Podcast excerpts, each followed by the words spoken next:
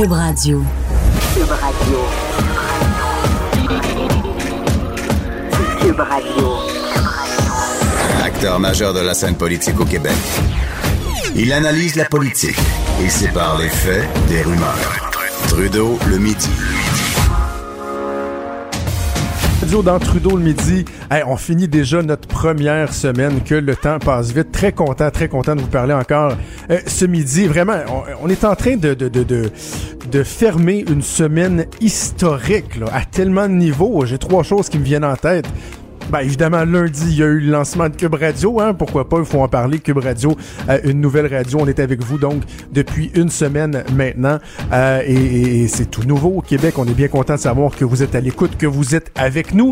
Ensuite, mercredi, quel grand moment dans l'histoire de notre pays, de notre province, ça a été la légalisation du cannabis. C'est tellement beau de voir ces milliers de personnes qui font la file comme s'il y avait un nouveau iPhone qui sortait. Mais non, eux, ce qu'ils veulent, c'est acheter leur petit gramme. Et là, on est déçus parce que j'entendais tantôt à la télé quelqu'un qui disait euh, dans un Vox Pop de Marianne Lapierre-Haïtienne qui disait, ouais, les produits, là, high-end, high-end, les produits de luxe, il y en a plus ça.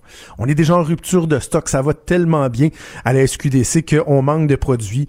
Comme disait mon collègue euh, et ami Richard Martineau, quel beau projet de société. On se montre vraiment sous notre plus beau jour et on est tellement fiers. Ça me rend un peu triste. J'ai rien contre le, le, le, le le pote, là, vous, m'avez entendu cette semaine en parler, je, je ne suis pas un anti-cannabis. Mais il reste que je trouve ça particulier de voir euh, à quel point il y a un engouement, comme si on ouvrait un autre Ikea à Québec, par exemple, et que les gens font la file comme des fous. Bref, euh, on verra comment ça va se passer au cours des euh, prochaines semaines. Je vous disais, bon, trois événements marquables. Évidemment, l'autre, ça a été la, nomination du nouveau Conseil des ministres de François Legault. Certains diraient peut-être qu'il y en a eu quatre événements marquants parce qu'il y a Thomas Plekanec qui a euh, compté un but aussi pour le Canadien, donc euh, a marqué dans les livres d'histoire, mais par sa part, donc hier, c'était la nomination du Conseil des ministres euh, de François Legault. Assurément, je veux vous en parler un peu, mais je commencerai par vous parler de ce qui s'est passé ce matin, parce que François Legault a fait son premier point de presse comme premier ministre. J'étais là, c'est tout juste de l'autre côté euh, de l'édifice de la tribune de la, de la presse, dans l'édifice Honoré Mercier, qui est adjacent euh, à l'Assemblée nationale.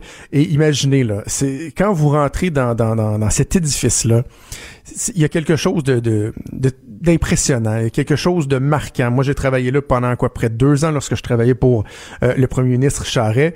Et je, je, je, partageais cette réflexion avec euh, un employé de, de, du cabinet de François Legault tantôt. Je disais, honnêtement, je, je, suis pas quelqu'un de, de, de, sentimental, de philosophique. Je, me considère comme étant quelqu'un assez terre à terre. Mais il n'y a pas une journée où je franchissais euh, euh, la porte du cabinet du premier ministre et que je, je me pinçais pas à peu près. là. tu arrives dans cette, dans cette bâtisse-là et vraiment tu comprends que tu as une responsabilité, peu importe que tu sois premier ministre, que tu sois conseiller aux communications comme je l'étais, que tu sois euh, directeur au contenu, tu sais que quand tu rentres dans ces murs-là, il, se passe quelque chose. Là. Et assurément, chacune des journées que, euh, que, que tu affrontes ne sera pas plate. Donc bref, les employés de, M. Legault et M. Legault ont pris possession de leur bureau ce matin. Là. Donc, il y a des gens qui je parlais qui savaient même pas encore exactement où était leur bureau. Ils n'ont pas encore leur carte d'accès pour passer un peu partout. Ils ont même pas d'adresse courriel parce qu'ils auront euh, une nouvelle adresse courriel. Donc, c'était vraiment tout nouveau, tout nouveau euh, pour eux. Et c'est le cas d'ailleurs pour l'ensemble des ministres. Imaginez, hier, les ministres qui ont été nommés, ils savent c'est qui leur chef de cabinet. Mais c'est tout. C'est tout, c'est tout, c'est tout, c'est tout. Et des fois, il y en a qui vont avoir identifié quelqu'un qui va être une adjointe, mais rapidement, on devra euh, combler ces cabinets-là. Là. On va falloir les staffer, comme on dit. Chacun des cabinets, tout dépendamment des responsabilités, ça va varier entre quoi 15 et même 35 employés dans des gros cabinets comme euh, la santé et l'éducation. Et je parlais avec euh, Marie-Ève Bédard, euh, je vous en avais glissé un mot sur cette sur cette femme un peu plus tôt cette semaine qui a été chef de cabinet pendant de longues années d'Yves Bolduc, alors ministre de la Santé puis ministre de l'Éducation ben, c'est rendu une caquisse. Elle a accepté le poste de chef de cabinet du président du Conseil du Trésor de Christian Dubé. Et euh, Marie-Ève, donc, Marie-Ève Bédard, hier, me disait que ce matin, imaginez, là, imaginez, essayez de vous, vous, vous, de vous imaginer ça dans, dans, dans, votre tête. Elle, elle rentre au bureau ce matin euh, en compagnie du président du Conseil du Trésor, qui est quand même un des hommes forts du gouvernement. Et là, il rentre dans un grand cabinet. Et ils sont seuls. Il y a eu deux. Il semblerait qu'il y avait une adjointe qui venait d'être engagée pour euh, aider à, faire de, de l'intendance et tout ça. Mais ils sont tout seuls. Et là, vous êtes au, vous êtes à la tête, dans le fond, du portefeuille, la sacoche. Euh, souvenez-vous, hein, Monique Jérôme Forget, Monique Jérôme Forget, présidente du Conseil du Trésor, qui gérait la sacoche. Vous gérez donc le portefeuille des Québécois et vous êtes deux. Il y a vous puis votre chef de cabinet. Et là, vous avez des gros cahiers de briefing de 5 pouces d'épais et vous êtes seul pour passer au travers de tout ça. Vous devez engager. C'est un peu si, euh, comme si un restaurant ouvrait et que le, le, le, le, chef, le chef cuisinier du restaurant ouvrait le restaurant avec uniquement le, maître d'hôtel. Il n'y a pas de serveur. Il n'y a pas de gens pour faire la vaisselle. Il n'y a pas de, de, cuisinier. Mais vous ouvrez, vous êtes, vous êtes, euh, vous êtes euh, aux affaires, là. Vous servez un menu, vous devez répondre aux clients et tout ça dès le premier jour, mais vous êtes uniquement deux. Donc, bref, euh, il y aura des défis importants. Donc, je reviens à François Legault. Premier point de presse, et on a constaté encore euh, à quel point François Legault, depuis son élection, euh, semble être transformé. Moi, je fais partie de ceux qui ont toujours eu quand même certaines réserves envers François Legault. On sentait qu'il y avait un changement, on sentait euh, que les gens voulaient essayer autre chose, mais moi, je me dis, hmm, est-ce que pendant l'élection, le fait de voir François Legault comme étant vraiment un premier ministre plausible, est-ce que ça pourrait avoir pour effet de, de, de, de, de faire déchanter une partie de la population? Clairement, ça n'a pas été le cas, mais on voit une personne qui est transformée, qui est beaucoup plus humaine. Euh, un François Legault qui euh, qui a un message qui est rassembleur et, j'aime ça, je trouve que c'est bien. Et ce matin, il a voulu montrer déjà que son gouvernement était aux affaires. Donc, il a annoncé qu'il s'envolait pour l'Outaouais avec, euh, entre autres, euh, le ministre Mathieu Lacombe, euh, ministre de la Famille, député de Papineau, à qui on va parler dans les prochaines minutes d'ailleurs. et le premier ministre dit, je suis pas satisfait de comment ça se passe, l'indemnisation des gens qui ont été touchés par la tornade là, qui, qui les a frappés en plein milieu de la campagne électorale. Donc, il dit, je m'en vais là, je m'en vais sur le terrain. Il a invité la députée libérale du coin, Marie Cholette, députée de Hull, euh, Marise Gaudreau, pardon, euh, quel lapsus. Rock Cholette était un ancien député euh, de, de l'Outaouais. Donc, Marise Gaudreau, il s'en va là, il annonce des changements réglementaires, un traitement plus rapide, plus de fonds et tout ça. Donc, il veut montrer qu'il exerce son leadership. Franchement, on, on voit jour après jour que l'équipe de François Legault, l'équipe qui l'entourait, était prête. Même chose si je reviens un peu sur la nomination du Conseil des ministres hier, euh, pas de grande surprise. Je vous, partage quelques observations euh, euh, en rafale parce que, bon, on a fait beaucoup déjà l'analyse hier, mais je, je, suis inquiet pour des personnes comme Geneviève Guilbeault et Simon Jolin Barrette qui, franchement, ont hérité de lourdes lourde responsabilité et j'en discutais ce matin avec euh, avec euh, l'ami Richard Martineau dans son show dans Politiquement Incorrect et je disais moi j'ai l'impression là que hier euh, Geneviève Guilbeault qui a été nommée vice-première ministre, ministre de la sécurité publique, ministre responsable de la capitale nationale, c'est un peu comme si on lui avait accolé là un gros bullseye dans le dos une cible sur laquelle les collègues de son propre caucus risquent de s'exercer avec un arc à flèche. On va l'observer, puis à la moindre petite faille, elle va devenir une victime de son propre caucus. Ben oui, ben oui, parce qu'ils sont contents, les députés de la CAQ, sont aux affaires, sont au gouvernement, sont heureux d'être élus, mais il y a des jaloux. Il y a des jaloux à l'interne, il y a des gens euh, qui pensent qu'ils auraient dû être là. Il y a des gens qui sont des euh, mauvais perdants, mauvais joueurs, je dirais, qui sont pas nécessairement des joueurs d'équipe. Ils se révèlent, on a vu Claire Sanson Claire Sanson, qui, elle, était tellement convaincue qu'elle serait ministre, avait pas compris, elle, que euh, c'est la prérogation, la prérogative du, euh, du euh, premier ministre de, de, nommer ministre. Elle, elle voyait plus ça comme un droit qu'un privilège. Elle y avait droit. Elle, elle se couchait soir en disant, moi, je serai ministre. Et là, finalement, elle n'a pas été, est tellement fâchée de ne pas avoir été ministre, elle a sacré le camp en plein milieu de l'Assemblée, de, de, la sermentation des, des ministres. Vraiment bravo pour la classe. On y, reprend, on y repassera. Ça tend à donner raison à François Legault d'avoir évité de se doter des services de Mme Sanson au sein de son Conseil des ministres. Et jointe par des journalistes plus tard en journée, elle a dit, ben, vous savez, j'ai quitté parce que j'avais pris un engagement auprès de gens de mon, de mon comté. C'est important. On est député d'abord et avant tout. Donc, c'est pour ça que j'ai levé les feutres en plein milieu de la cérémonie au Salon Rouge. Et là, le journaliste lui a demandé, OK, mais si vous aviez été nommé ministre, euh, auriez-vous quand même quitté en plein milieu de la sermentation? elle a dit, je croirais que oui. Madame Sanson, arrêtez. vous prenez vraiment les gens pour des caves. Évidemment que vous seriez resté parce que vous êtes parti, parce que bon, il y avait des, il y avait des petits rapports suris, là. C'était difficile à digérer ce qui se passait, le fait que le premier ministre vous a mis sur la voie d'évitement. Ben, moi, j'ai des petites nouvelles pour Mme Sanson. Euh, lorsque vous réagissez comme ça, lorsque vous n'êtes pas euh, capable de, faire fi de votre déception et de vous montrer euh, joueur ou joueuse d'équipe, il y a des bonnes chances que Mme Sanson soit exclue du prochain Conseil des ministres aussi. Quand il y aura un remaniement ministériel, on sait qu'il y a des gens compétents qui sont sur les lignes de côté, qui vont faire leur travail euh, de, de député. Je pense à Yann Lafrenière, à Yuri Chassin, euh, Benoît Charette, Jean-François Simard, Claire Isabelle.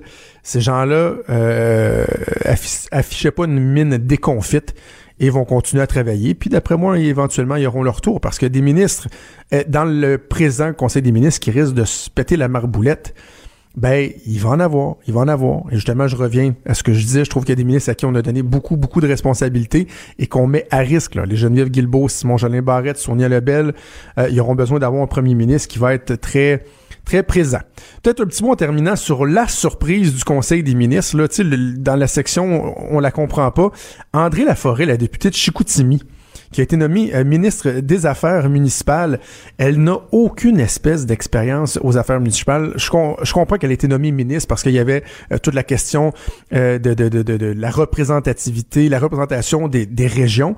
Et bon, pas mal tout seul dans son coin au Saguenay-Lac-Saint-Jean. Donc, mais lui donner une responsabilité fondamentale comme les affaires municipales, alors que euh, moi, des, des, des, des, des, des sources, j'ai parlé à des, fonctionnaires aux affaires municipales qui me disaient, nous, on avait regardé le bon qui seraient les ministres potentiels avec leur CV, puis on avait identifié 17 personnes au sein du caucus de la coalition Avenir Québec qui avaient de près ou de loin déjà touché aux affaires municipales, au, au, monde municipal et qui pouvaient être des candidats potentiels. Et Madame Laforêt ne faisait pas partie de ces gens-là. -là, C'est une enseignante. Euh, elle, elle avait enseigné, c'est au primaire, je crois. Euh, elle a une garderie euh, copropriétaire d'une petite boutique. Il y a rien qui la destiné à être ministre des Affaires municipales. Et là, il y a bien des gens qui se disent, ouf, quand même, euh, c'est un drôle de signal qu'on envoie aux municipalités du Québec. Donc, ce sera surveillé, mais qui sait, peut-être que c'est elle qui va nous surprendre et que d'autres risqueront de nous décevoir. Alors oui, euh, les débuts du gouvernement Legault semblent, euh, semblent bien. On est bien parti, le message est bon, on est en contrôle on semble ouvert à vouloir euh, collaborer avec tout un chacun. Mais comme je le disais dans, ma chronique dans le journal ce matin, le fun commence. Parce que là, les nouveaux ministres, il y a juste Marguerite Blais qui a déjà été ministre, à part François Legault, dans ce gouvernement-là. Euh, le fun commence. Ils vont se rendre compte que oui, c'est bien, oui, c'est le fun d'avoir été nommé euh, ministre, mais il reste que immanquablement, il y, a des, il y a des dossiers qui vont poindre à l'horizon. Il y aura des moments euh, glorieux, il y en aura d'autres qui le seront moins. Reste à voir euh, au total, au final, si le, ce gouvernement-là saura remplir et répondre, remplir ses engagements et répondre aux attentes euh, de la population. À gauche, à droite, au milieu, tout le monde est le bienvenu. Jusqu'à 13h, vous écoutez Trudeau le midi. Cube Radio. On est de retour dans Trudeau le midi. Euh, bien hâte de parler à mon prochain invité qui a vu, euh, je dirais, sa vie pas mal euh, bousculée au cours des dernières semaines. Hier, il a été nommé le nouveau ministre de la Famille. Je parle au député de Papineau, Monsieur Mathieu Lacombe. Bonjour, Monsieur le ministre. Bonjour, Monsieur Trudeau. Ben, tout d'abord, félicitations pour vos nouvelles responsabilités. Merci, c'est gentil.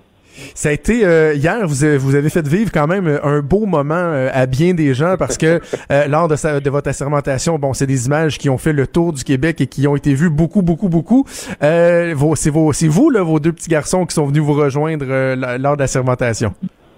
Exactement. Ben, le premier qui a vécu un beau moment, je vais dire que c'est moi parce que vous allez convenir avec moi que ça c'est un beau moment effectivement, puis moi ça va me rester gravé dans le cœur pour pour toute la vie.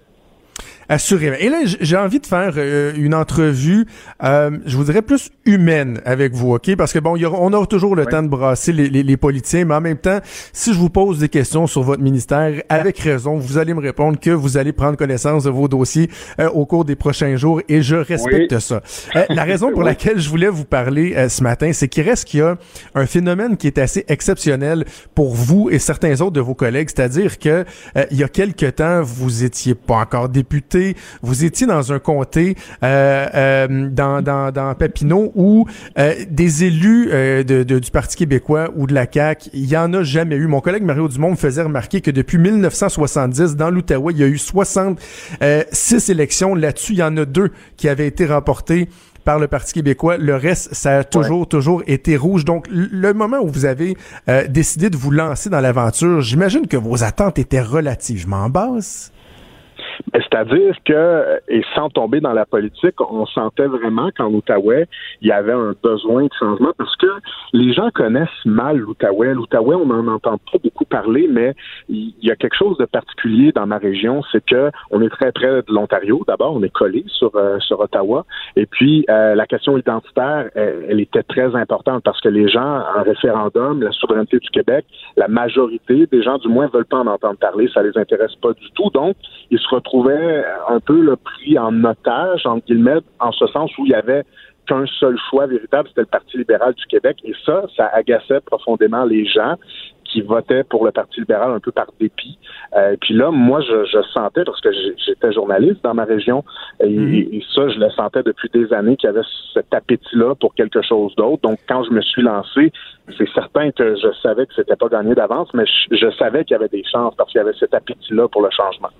À quel moment vous avez senti pendant la campagne que vraiment là, il se passait de quoi et que les chances étaient bonnes? Parce que tu sais, nous, même les analystes, euh, les sondeurs, moi, il y avait des gens de, de, de, de la CAC qui me disaient euh, quoi, mi-campagne à peu près, ah, ça sent bon en Outaouais, ça sent bon, mais tout le monde demeurait sceptique. On se disait vraiment, là, ouais. si on sera en Outaouais, c'est parce que il y aura eu une vague qu'on n'a pas senti venir. Mais vous, à quel moment vous avez senti que ça pouvait bouger? Ben d'abord, en parenthèse, je vous dis, euh, je vous crois quand vos collègues, euh, je vous crois là, quand vous dites que vos collègues, euh, ils croyaient pas vraiment parce que même pendant la soirée électorale à Radio-Canada, par exemple, l'Outaouais était même pas parmi les onglets sur le grand tableau interactif. donc, il y avait plusieurs régions. L'Outaouais était pas là. Puis on était euh, humblement, là, je dis ça très humblement, mais en train de marquer l'histoire euh, dans un certain sens en l'Outaouais, et, et, et, on n'était pas dans les prévisions, on n'était pas dans le tableau. Donc ça, ça, ça illustre bien à quel point les journalistes, les commentateurs pensaient que c'était plus ou moins possible. Mais ceci dit, pour le moment exact, pour répondre à votre question, ça va peut-être vous surprendre, vous avez dit mi-campagne, ben vous avez mis le doigt dessus. Je vous dirais, okay. à la mi-campagne, quand la campagne nationale a commencé à aller, disons, un peu moins bien, parce qu'on se cachera pas qu'on a eu un épisode plus difficile, euh, sur le terrain, moi, je sentais toujours cet appui-là des gens. Je sentais toujours. Puis c'est subtil, hein? C'est dans la façon dont les gens nous parlent, nous regardent, nous serrent la main, nous touchent l'épaule. Moi, je sentais vraiment qu'il y avait quelque chose qui se passait. Puis je me disais, si je vis ça en ce moment, malgré ce qui se passe dans, dans la campagne nationale, ce qui est véhiculé dans les médias nationaux, ben, c'est qu'il est en train de se passer quelque chose. Et là, je, je, je, veux que vous soyez euh, franc et honnête. Là. Ça fait pas assez longtemps que vous êtes ministre pour avoir développé une langue de bois euh, ou une cassette, mais euh, au lendemain de l'élection, vous regardez le, le, le, portrait. Il y a trois députés de la CAQ en Outaouais. Euh, bon, pour des considérations régionales, vous vous doutez bien qu'il euh, y aura un ministre qui sera nommé entre vous et vos deux, vos deux autres collègues. à partir de quel moment on se met à envisager la possibilité que peut-être notre vie va changer du tout au tout, puis qu'on pourrait devenir euh, devenir responsable de, de, de, d'un ministère, par exemple? Ben, je pense humblement que il faut être préparé à ça, en guillemets, parce que c'est le choix du premier ministre. ça, je pense que tout le monde, vous le répétez, c'est la prérogative du premier mm-hmm. ministre de, de, constituer son cabinet, mais en même temps, on, on sait qu'il y a une possibilité. Donc, il faut il faut se préparer à ça. Euh, moi, j'ai une famille, j'ai deux jeunes enfants. Bon, vous l'avez vu hier, mais mm-hmm. euh, ça a été une discussion avec ma conjointe. Quelles sont les possibilités, quels sont les scénarios, puis est-ce qu'on est prêt à, à, y faire face là? Donc ça, c'est certain qu'il faut y penser parce que sinon, c'est un peu irresponsable de ne pas prévoir ça quand on a une jeune famille. Euh, mais ensuite, moi, je voudrais, quand j'ai gagné, là, si vous avez vu les résultats, euh, bon, remporter Papineau, premièrement, ça a été un très beau cadeau, un beau vote de confiance, mais quand j'ai vu la, la, majorité aussi par laquelle on a réussi à gagner cette circonscription-là, la majorité avec laquelle les gens nous ont fait confiance, moi, en partant, ça, ça, ça m'a tellement ému, puis ça m'a tellement rempli de fierté que à partir de ce moment-là, ben, c'est sûr que moi, je me suis dit, je, je, travaille pour les gens de Papineau, puis on verra pour le reste. Parce que mes deux collègues en Outaouais sont excellents, ce sont d'excellents, ah oui. ce, ce, seront d'excellents députés aussi. Donc, si le choix de M. Legault s'était porté sur eux, j'aurais très, très bien compris ça aussi. J'ai envie que euh, vous nous fassiez vivre un peu comment euh, ça se passe. Racontez-nous un peu à quel moment vous avez eu l'appel pour être convoqué euh, et comment ça s'est passé lorsque vous avez rencontré le premier ministre. Ben, c'est certain qu'on on doit rester un peu discret là, sur les puis euh, euh, je préfère ne pas vous sortir la cassette en, vous disant un peu n'importe quoi. C'est certain qu'on doit rester un peu discret, mais c'est une discussion qui est franche, puis euh, le premier ministre nous nous informe d'où il nous voit, des défis qu'il aimerait qu'on relève pour le gouvernement, puis les priorités, on les connaît, on en a parlé amplement pendant la campagne électorale. Donc moi, quand on m'a proposé la famille, je vous dirais que j'étais très heureux parce que honnêtement, puis, puis je le dis très très honnêtement, j'aurais pas choisi autre chose que la famille pour euh, commencer une carrière de jeune ministre, donc je me sens très privilégié. Euh, juste savoir, lorsque vous avez eu l'appel pour la convocation, euh, étiez-vous euh, à la maison, étiez-vous entouré de, de, votre famille? Quand on a l'appel et qu'on réalise qu'on on a été convoqué et que clairement il y aura des responsabilités qui viennent au bout de ça, décrivez-moi un peu la scène. Là. Je suis curieux de savoir comment comment vous avez réagi. Est-ce que ça nous donne le vertige? Est-ce qu'on on crie de joie? Est-ce qu'on on a quand même des doutes? Comment ça se passe? Ben, on se demande, premièrement, pourquoi le premier ministre veut nous rencontrer, même si on en a une bonne idée. je vous dirais qu'il y a un petit stress aussi, parce que là, on se dit, ben, ça y est, c'est quelque chose. Moi, j'ai 30 ans. Euh, je suis un jeune député. Je viens d'être élu. Et là, j'ai cet appel-là. Je me fais euh, offrir un ministère, le ministère de la Famille, par le premier ministre du Québec par mon premier ministre, mon chef, qui me fait confiance, c'est certain que c'est un sentiment exceptionnel, puis c'est un immense privilège. Moi, je le réalise, puis j'accueille ça avec tellement d'humilité aussi, parce que, je le répète, j'ai 30 ans, ça n'enlève rien à ma compétence, ça n'enlève rien à mon expérience de vie, ça n'enlève rien au fait que je vais remplir mes fonctions avec beaucoup d'énergie, beaucoup de détermination, mais je suis conscient que c'est un privilège, donc c'est un beau moment à vivre, je pense, dans la vie d'un parlementaire. Votre prédécesseur, euh, l'ancien ministre Luc Fortin, qui était député de Sherbrooke, euh, c'était le premier, sauf erreur, homme à occuper les fonctions de, de, ministre de la Famille. Un profil qui vous ressemble un peu dans la trentaine, euh, une, une, petite famille. Lui aussi, d'ailleurs, cette image-là avait marqué son assermentation. Avez-vous l'intention de lui parler, d'avoir un contact avec lui pour parler des, des défis du ministère, de, de comment lui il a vécu ça comme un jeune père de famille? C'est quelque chose que vous envisagez? Ben, c'est une bonne question. Je voudrais, moi, je suis un gars d'équipe, puis euh, je pense que quand on est ministre de la Famille, ben, notre priorité, c'est le bien-être des familles du Québec. Si l'occasion s'y prête, moi, je suis pas fermé. Je voudrais que je suis pas mal plus dans le dialogue et dans le travail d'équipe que dans la fermeture. D'ailleurs, je pense que ça cadre bien aussi avec les priorités du premier ministre dans, dans les discours qu'il a tenus jusqu'à présent. Euh, je pense qu'on est beaucoup plus dans la collaboration que dans la confrontation. Donc, si l'occasion s'y prête, moi, ça, ça me ferait plaisir. Et d'ailleurs, j'ai assisté ce matin au premier point de presse euh, du premier ministre euh, Legault au cabinet du premier ministre. Et son premier geste qu'il pose, c'est de prendre l'avion. Vous allez l'accompagner dans les prochaines minutes, de prendre l'avion, de s'en aller dans votre région parce que le, premier ministre s'est dit euh, insatisfait donc de ce qui a été fait euh, suite à la tornade et de la façon dont on a encadré les gens qui ont été touchés par ça. Quand même un signal fort que le premier ministre envoie, ben, premièrement aux Québécois, mais aux gens de votre région.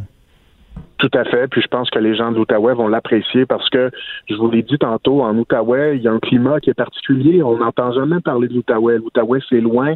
Moi, je dis souvent, on parle jamais par Gatineau pour aller quelque part. On, on, parle souvent par Québec pour aller quelque part, mais on parle jamais par Gatineau. Donc, les gens connaissent moins cette région-là qui a été longtemps tellement longtemps tenu pour acquise. Donc, je pense que les gens vont être contents parce que ça envoie un signal fort. Il y a eu une tragédie.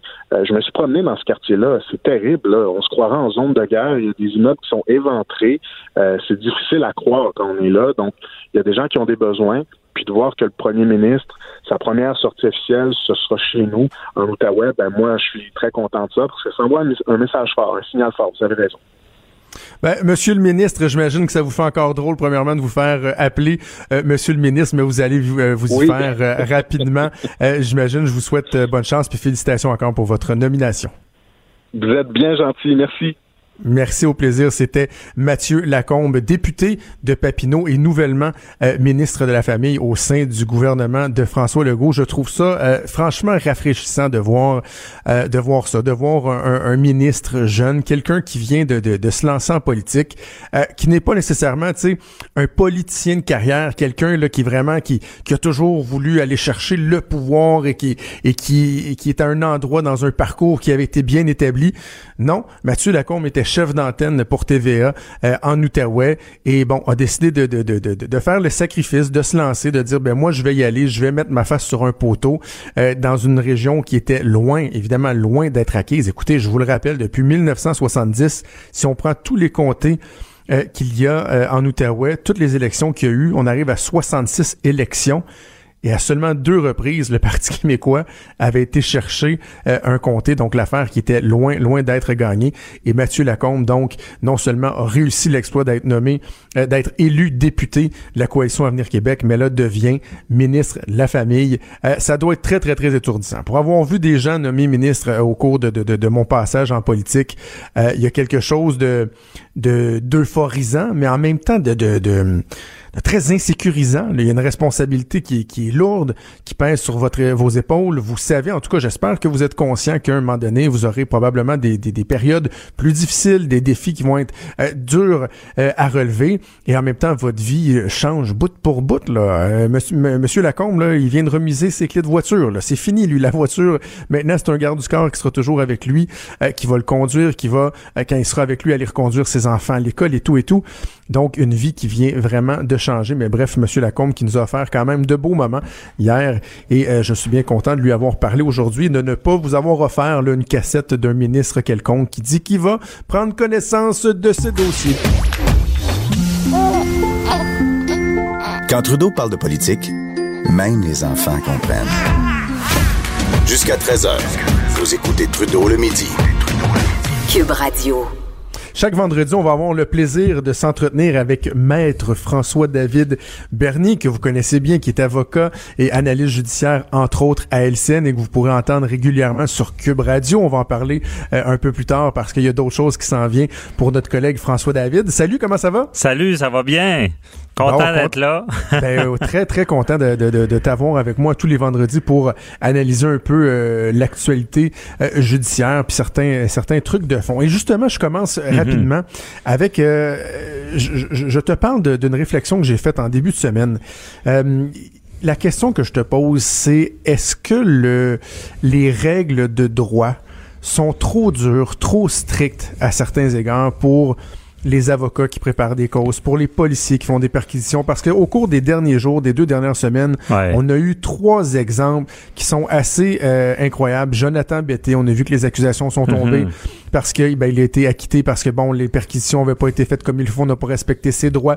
Guy Ouellet, ça a été la même chose, la façon qu'on avait obtenu les mandats de perquisition, c'était pas suffisant. Marc Bibot, l'ancien financier euh, du Parti libéral, il semblerait que Revenu Québec avait pas fait les choses correctement. Et je me dis, je comprends qu'il faut que ce soit dur, je comprends qu'il y a des droits à respecter et tout, mais des fois on se dit, est-ce que vraiment les, les, les forces policières, est-ce que les avocats ont suffisamment de latitude pour être capables de mener à bien des enquêtes et des procès?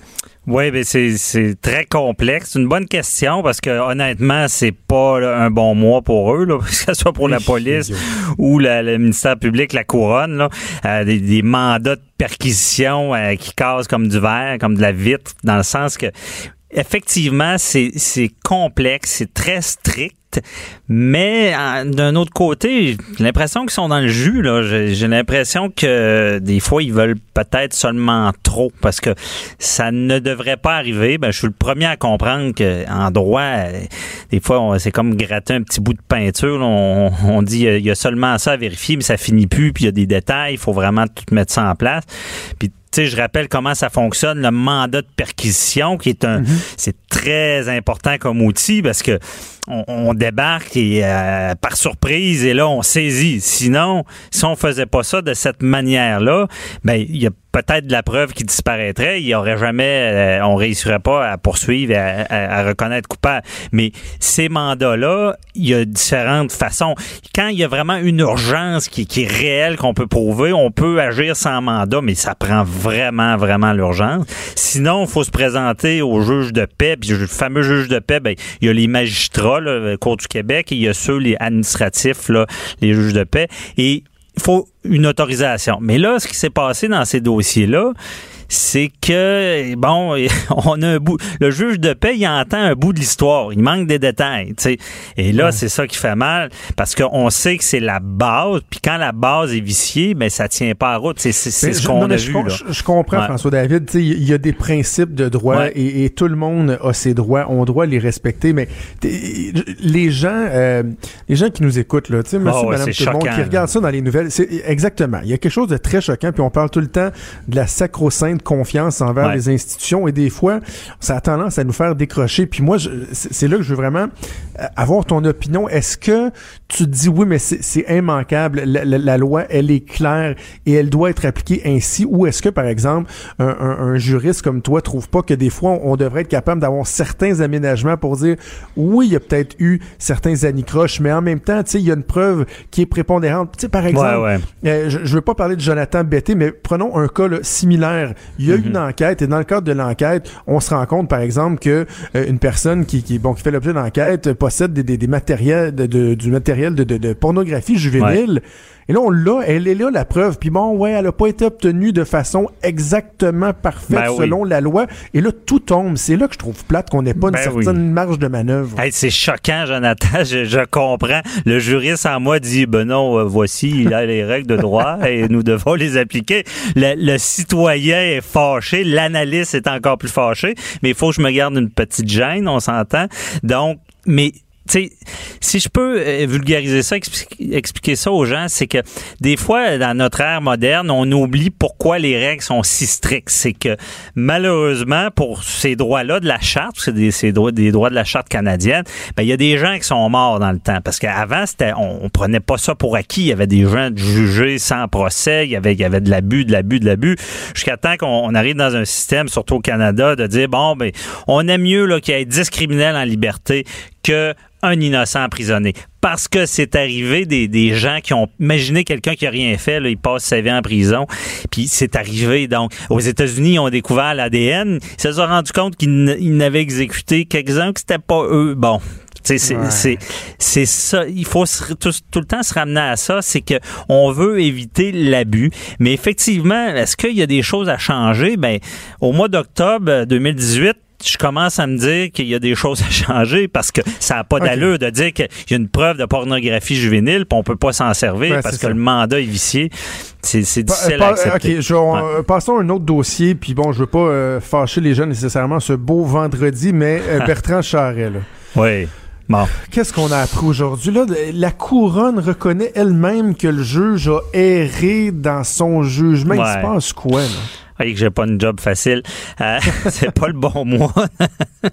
euh, c'est vraiment ce qui se passe là. C'est encore une fois, ben, il y a eu des accusations. C'est, il faut comprendre, il y, a, des actes d'accusation qui sont déposés qui comprennent plusieurs chefs d'accusation. je pense qu'il y en avait 37 là-dedans. Là. Bon, il y a différents Et là, ces chefs-là, on se rend compte parce qu'on est en appel. Donc, en appel, c'est le procès du juge de première instance. Faut faut savoir ça. C'est qu'on regarde ce que le juge a fait, là, puis on l'analyse, puis on trouve des défauts. Et euh, on a finalement trouvé qu'il avait erré en droit, il avait pas fait les bonnes choses en lien avec des chefs d'accusation, ou est-ce qu'il avait condamné euh, Charret, mais il aurait pas dû le condamner là, ce qui est exceptionnel, c'est que même la couronne reconnaît que certains chefs euh, sont pas valables et qu'il n'aurait pas dû être condamné pour. Mais en passant, Jonathan, chapeau. Est-ce que ça veut dire que tout va tomber? Ben, c'est ça le danger. Il y a deux positions. Là. On n'a pas la, décision. du côté de la défense, on dit que c'est un acte d'accusation. Il y a des chefs. On devrait tout, soit tout recommencer ou que tout mais ça serait un nouveau procès qu'on demande ou euh, les, procédures qu'on tombe contre lui, c'est sûr qu'eux, c'est ce qu'ils veulent aller chercher. La couronne dit non, oh, il y a une partie qui, qui, fonctionne pas, mais le reste tient toujours la route. Donc, c'est à suivre, à savoir qu'est-ce qui va se passer avec, ce dossier-là. Mais là, on n'est pas dans le même créneau dont on parlait de, de, de, mandats euh, qui sont viciés au, au, départ, parce que là, on est rendu plus loin. Ça serait euh, le juge ou la juge qui, a, fait des erreurs en droit. Et ça, c'est tellement fréquent, par exemple, en droit, euh, la Cour supérieure va dire de quoi, la, euh, Cour d'appel va dire l'inverse, puis rendu en Cour suprême, on, va être euh, noir, blanc, blanc. C'est, c'est complexe le droit et au final, ben, il faut que ça s'applique de la meilleure méthode. Puis des fois, ça finit devant les, neuf juges de, la Cour suprême. Là, Heureusement, le temps passe vite. Euh, François David, je t'aurais parlé encore plus longtemps. Ouais, je suis bon. sûr que les gens t'auraient entendu parler de tous les dossiers légaux euh, plus longtemps, mais ils pourront le faire parce que là, dans le fond, toi, en fin de semaine, tu brises la glace aussi. Tu vas avoir un show à Cube Radio. Oui, c'est ça. Je passe à l'ouest, on peut dire. Je deviens, je fais l'animateur. J'étais, euh, ben, c'est stressant, honnêtement, mais euh, c'est, dimanche à 10 h Ça s'appelle J'appelle mon avocat. Donc, c'est ça. On reprend des dossiers judiciaires, là, puis euh, on, on analyse. Puis justement, j'ai même euh, mon collègue Jean-François Guérin, euh, qu'on fait du judiciaire tous les matins entre 9 et 10 à LCN.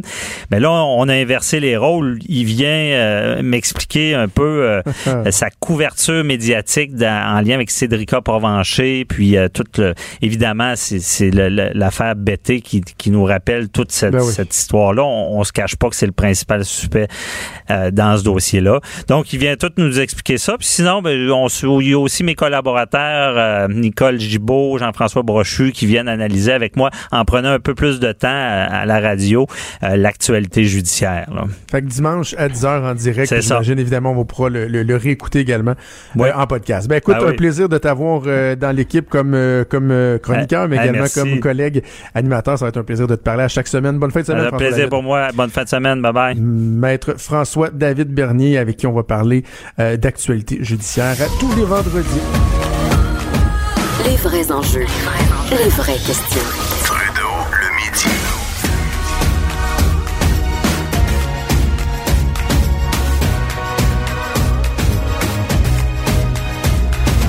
Cube Radio. Vincent Dessureau qui est avec moi. Comment ça va, Vincent? Salut Jonathan, ça va bien toi? Oui, content de te retrouver pour parler des trucs qu'on n'a pas vu passer sur le, le web et que toi, tu, euh, tu dégotes avec ton, ton, ton œil de lingue. C'est là, dans tes sujets, tu veux me parler de l'humain qui part à la conquête de Mercure. Parce que dans ma tête, on espère encore peut-être éventuellement d'ici quoi 20 ans aller sur Mars. De quoi c'est qu'on s'en va faire sur Mercure? Oui, ben là c'est pas, tu sais, j'ai dit l'humain, mais c'est pas un humain qui s'en va sur Mercure, mais c'est disons euh, la la la la la- la- l'intelligence de l'homme, parce qu'on envoie deux, euh, enfin on, on, euh, ce soir, et moi je sais pas si toi tu regardes ça des lancements de fusées là. Oui, j'adore ça. Bon, ben à 9h45 ce soir, un lancement très important de la fusée Ariane 5, euh, une grande mission vers Mercure, qui est la planète du système solaire qu'on connaît le moins et de loin. là.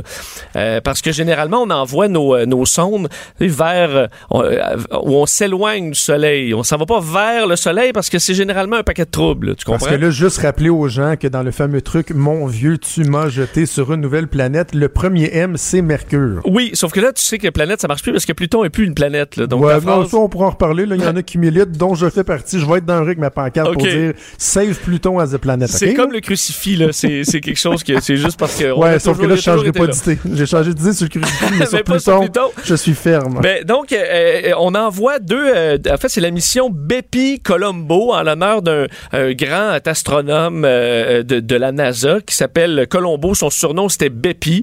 Euh, C'est un programme qui euh, sur lequel les, les Européens et les Japonais travaillent ensemble. Alors, c'est pas un projet euh, américain comme on voit souvent. Donc, c'est vraiment euh, l'agence spatiale européenne qui travaille là-dessus. On envoie donc un vaisseau qui va prendre sept ans à se rendre euh, sur euh, au- autour de Mercure, 9 milliards de kilomètres. Et là, ensuite, on va euh, étudier cette, euh, cette planète-là. Et l'intérêt, c'est que euh, comprendre Mercure, c'est comprendre un peu comment la Terre s'est formée.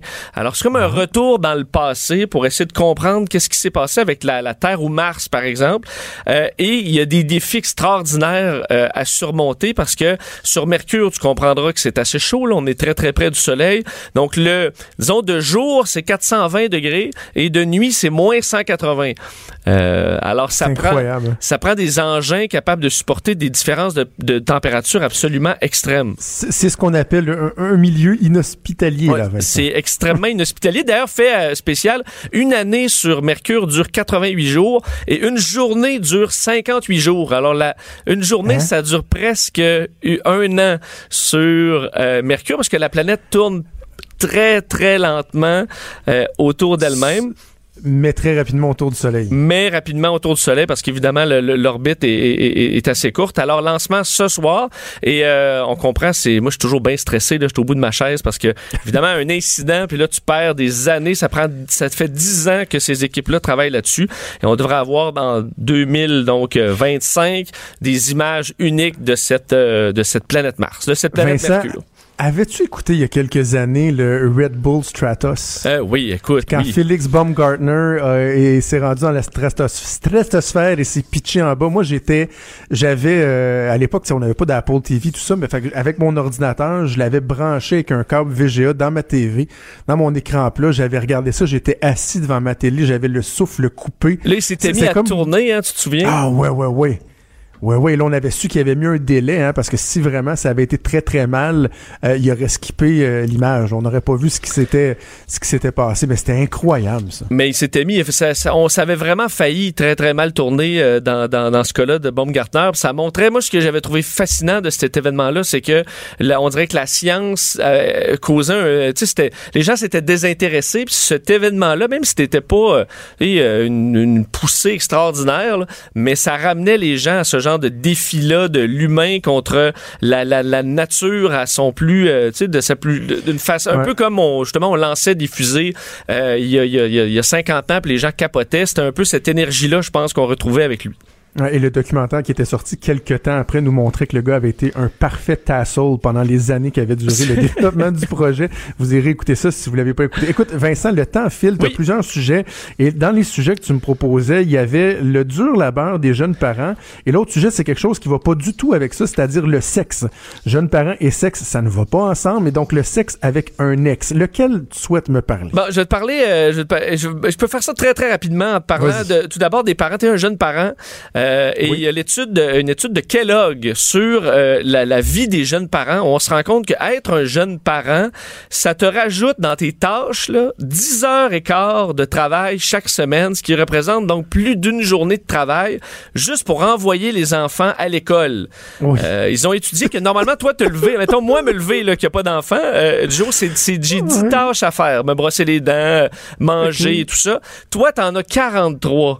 Oh, facile. 43 tâches. Alors, tu passes de 10 à 43. Euh, les gens se lèvent en moyenne à 6h01, les parents, pour se lancer dans un 2 heures de préparation et généralement vont sauter Uh-huh. leur déjeuner ou manger très rapidement, ce qui nuit Oui. à leur santé. Alors, on dit les jeunes parents, ben, euh, faites attention à ça parce que vous avez tendance à vous oublier. Tu sais, on dit dans un avion, le mettre ton masque avant celui de l'enfant. Ben, c'est important aussi de déjeuner pour pas, toi, manquer de gaz. Tu comprends?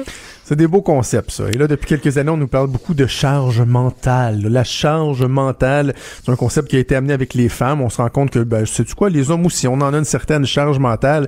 Mais en même temps, tu c'est dans le contrat. Quand t'as des enfants, euh, ça vient avec, puis c'est à nous autres de, de, de, de mieux gérer euh, notre temps. Alors, justement, là, parle-moi du, Bon. du sexe avec un ex, parce que j'en ai parlé avec Richard cette semaine lorsque j'ai débarqué dans son show pour la première fois. OK? On disait que c'était comme refaire du sexe avec un ex, qu'il y avait quelque chose de satisfaisant. Ben, Alors, oui, toi, mais- qu'est-ce que tu as à dire Mais souvent, si, admettons, t'es en semi-peine, t'es en peine d'amour et là, tu t'en vas euh, recoucher avec ton ex, les, tes amis vont te dire, voyons, Jonathan, fais pas ça. Tu vas te faire du mal. Hein, ça va juste être plus long.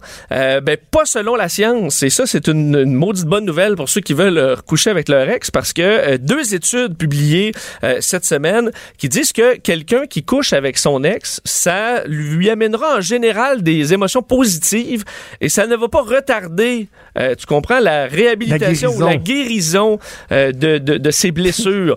Alors, ils ont fait quand même auprès Ah, là, de vrai, plus de 400 participants. Ils ont étudié ceux qui couchaient avec leur ex, comment ils se sentaient, euh, et, et étudié la rupture par la suite.